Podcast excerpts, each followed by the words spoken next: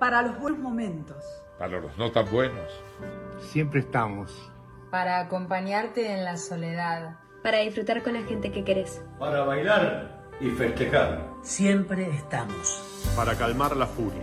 Para sentirte libre aunque estemos encerrados. Para que te abracen los recuerdos. Mientras te reís con ganas. Siempre estamos. Para levantarte de las caídas. O para llorar a tu lado.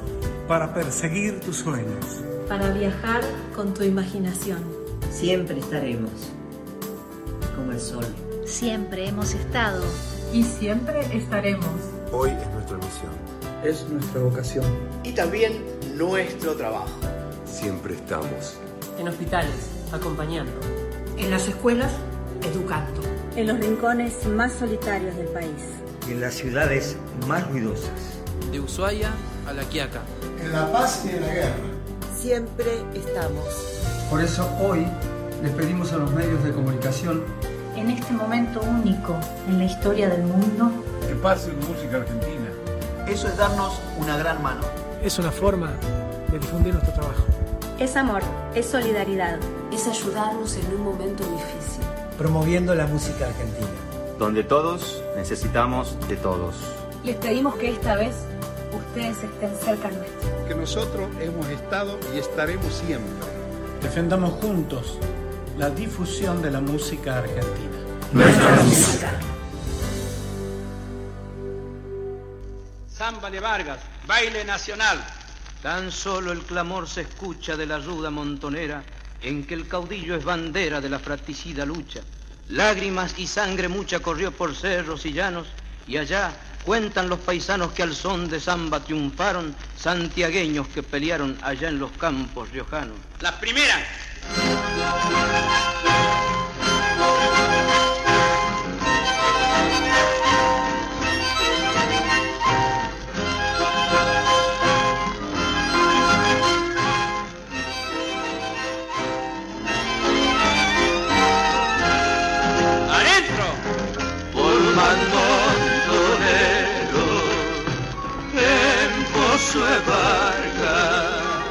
Sean eternos los laureles que supimos conseguir.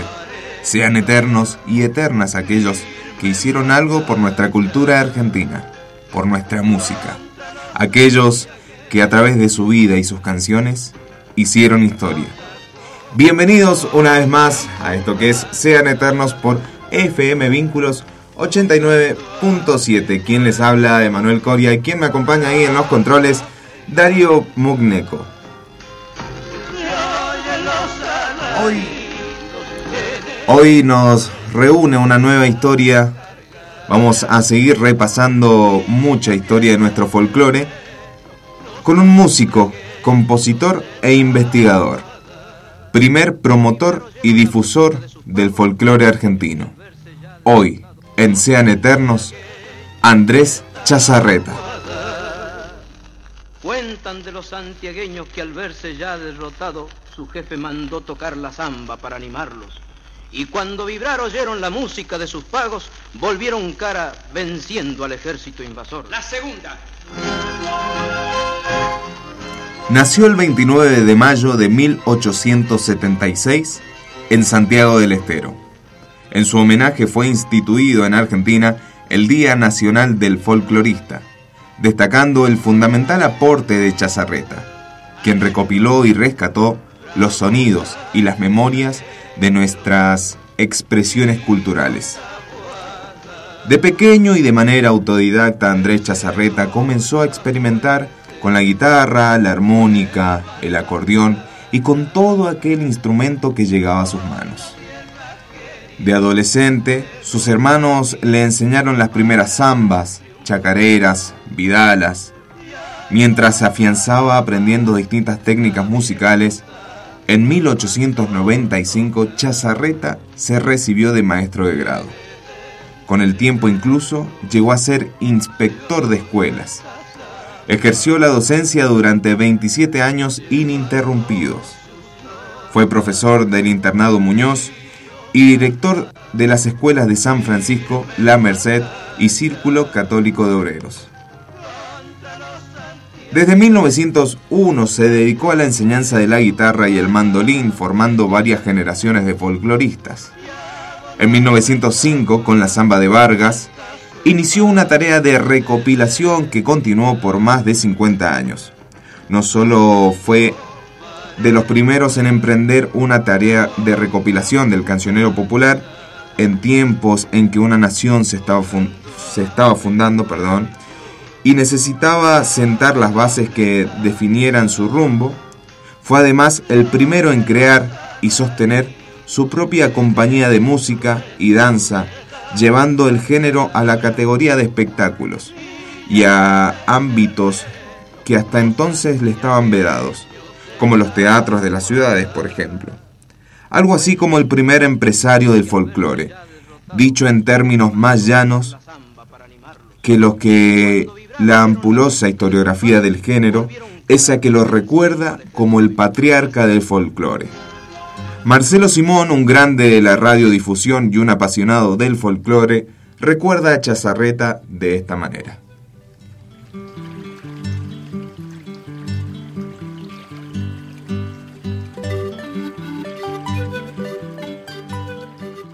Alcancé a conocerlo y a escucharlo en la radio en la que yo trabajaba. Yo era muy chico, no sé si había cumplido los 20 años de edad, y él ya se presentaba eh, con esa manera ceremoniosa, casi pacata, de, de hablar poco, decir el título de las canciones, no decir nunca vals, sino valse como decía Chabuca Granda también, eh, con su pelo blanquísimo y su guitarra, eh, que tocaba ceremoniosamente. Se llamaba Andrés Chazarreta, había nacido en Santiago del Estero y creó una gran compañía de arte nativo eh, que, recorrió varias veces el, país y que hizo el gran... el gran crack a favor del folclore. En el año 21, cuando se presentó con el espaldarazo de Ricardo Rojas en el Teatro Politeama de la calle Corrientes, Corrientes y Paraná, en la capital federal.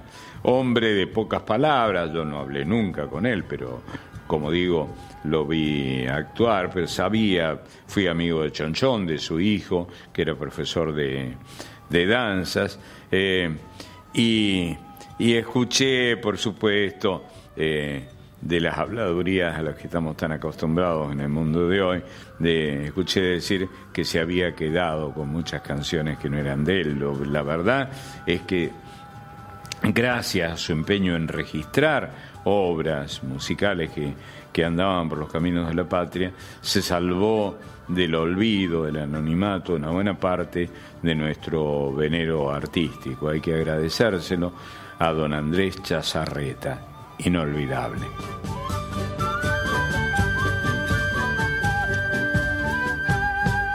La telecita, Chacarera, primera.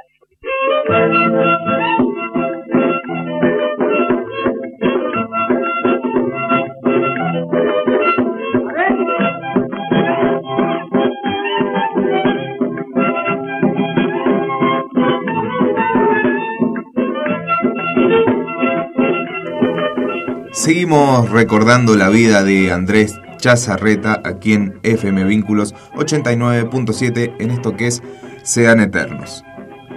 Formó en 1906 el conjunto de arte nativo compuesto por 30 personas, entre ejecutantes y bailarines. Con ellos recorrió primero el noroeste argentino y luego debutó el 16 de marzo de 1921 en el Teatro Politeama de Buenos Aires, en una representación considerada histórica, porque señaló la primera difusión de carácter nacional de la música folclórica argentina. Durante esos viajes recuperó la famosa samba de Vargas, canción popular de autor anónimo, y a su vez la samba más antigua de la que se tenga registro musical. Se la conoce como la madre de todas las zambas. Además, recopiló y compuso cientos de piezas populares, clásicos del folclore argentino como la telecita, la que estamos escuchando de fondo, el cacuy o criollita santiagueña, entre muchas otras, generó gran parte de los estilos musicales folclóricos como el cuando, el escondido, el llanto, el marote, el pala pala, el palito, el prado, el triunfo, la condición, la firmeza, la lorencita, la mariquita, la media caña, la refalosa, la remesura y los aires. Escribió valses para todas las provincias e imprimió el primer y segundo libro de la coreografía de danzas folclóricas. La Lorencita, danza quichua, primera.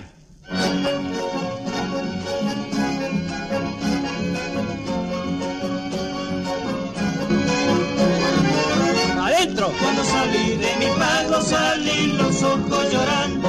Cuando salí de mi pago salí los ojos llorando. Porque pensé en la distancia que de mí te ibas quedando. Porque pensé en la distancia que de mí te ibas quedando. A la Lorencita, a la chiquitita, a la pobrecita, a la muy bonita. Te he querido, te he querido, olvidarte no he podido. Quien te quiera más que yo, en el mundo no habrá habido. A la Lorencita, a la chiquitita, a la pobrecita, a la muy bonita. Laura, ya te vas prenda querida, yo con quien me quedaré. Que noches serán las mías, que desvelos pasaré. La segunda. Entre las crónicas de la época en los medios de comunicación aparece la imagen de una parte del público levantándose y abandonando el teatro espantado, bajo el título El coro de las selvas y las montañas. Sin embargo, Ricardo Rojas publicó en el diario La Nación en ese entonces una entusiasta crítica que ensalzaba la presentación como un trozo de la vida del interior transplantada a la ciudad cosmopolita. Desde el canon de la época se lo criticaba por mostrar hombres y mujeres descalzos en escena y hasta mostrar ancianos.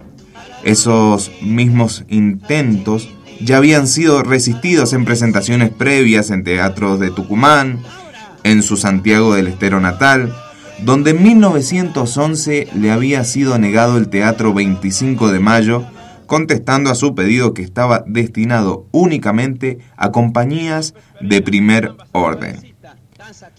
Hasta entonces, el orden de la música folclórica, que no era el primero, solo podía ser mostrado como espectáculo en contextos como el circo. En esos entonces, el género folclórico el género folclórico se estaba instaurando en el país y era considerado como un género vulgar, después denominado un género popular. Ricardo Rojas, junto a otros intelectuales de su generación, opinaba que la producción y promoción del folclore servía para una floreciente argentinidad, rescatando los valores del gaucho y de las artes olvidadas en el mismo proceso en que se combatía una extranjería cuya llegada al país, al fin y al cabo, no había arrojado los resultados esperados. López Pereira, samba salteña, primera.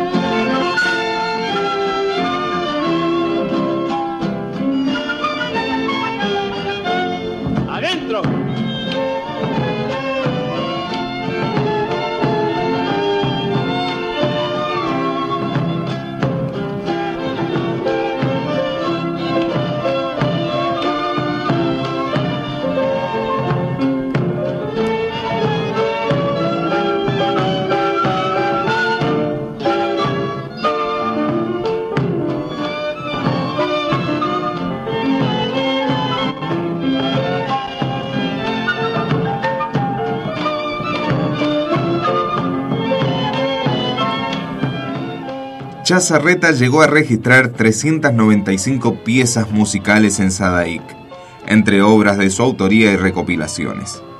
La más famosa, por lo difundida y por el litigio judicial que no se resolvió del todo hasta 1982, fue sin duda la samba La López Pereira.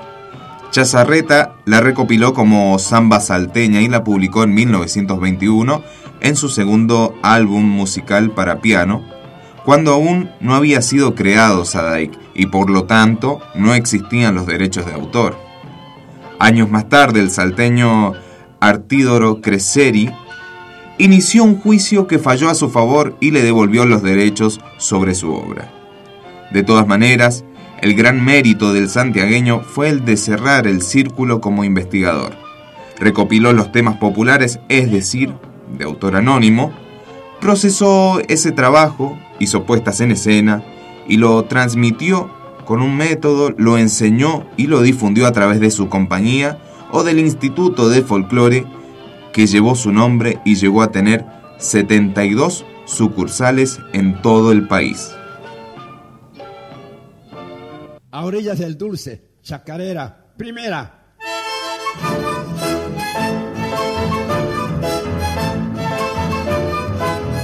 dentro.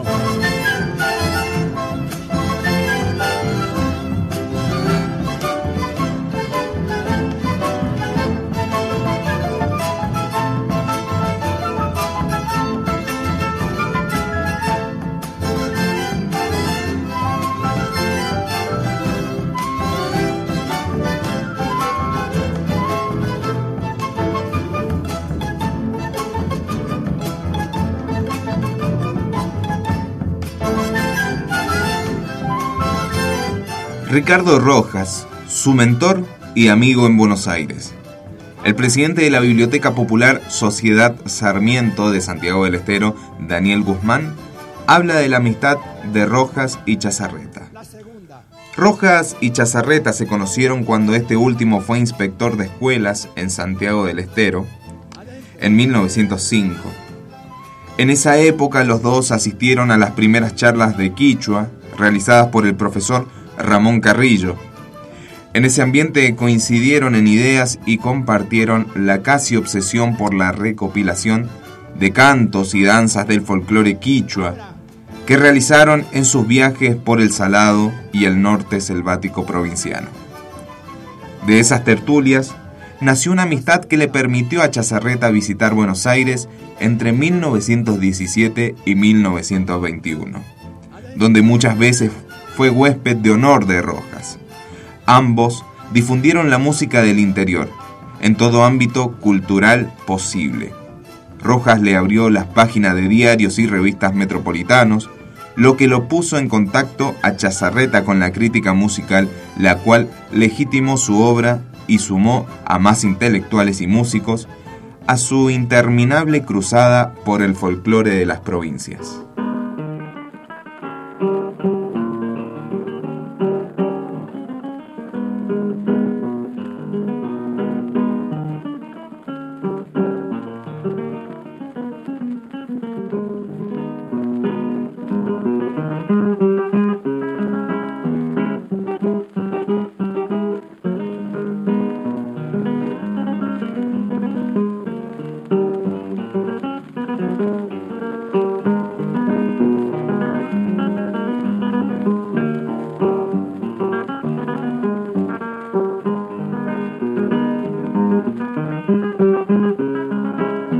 Patriarca del folclore argentino y una de las figuras más importantes para la música popular argentina, falleció un 24 de abril de 1960, a la edad de 83 años, dejándonos el legado que recopiló, que recuperó nuestra cultura argentina, nuestro folclore.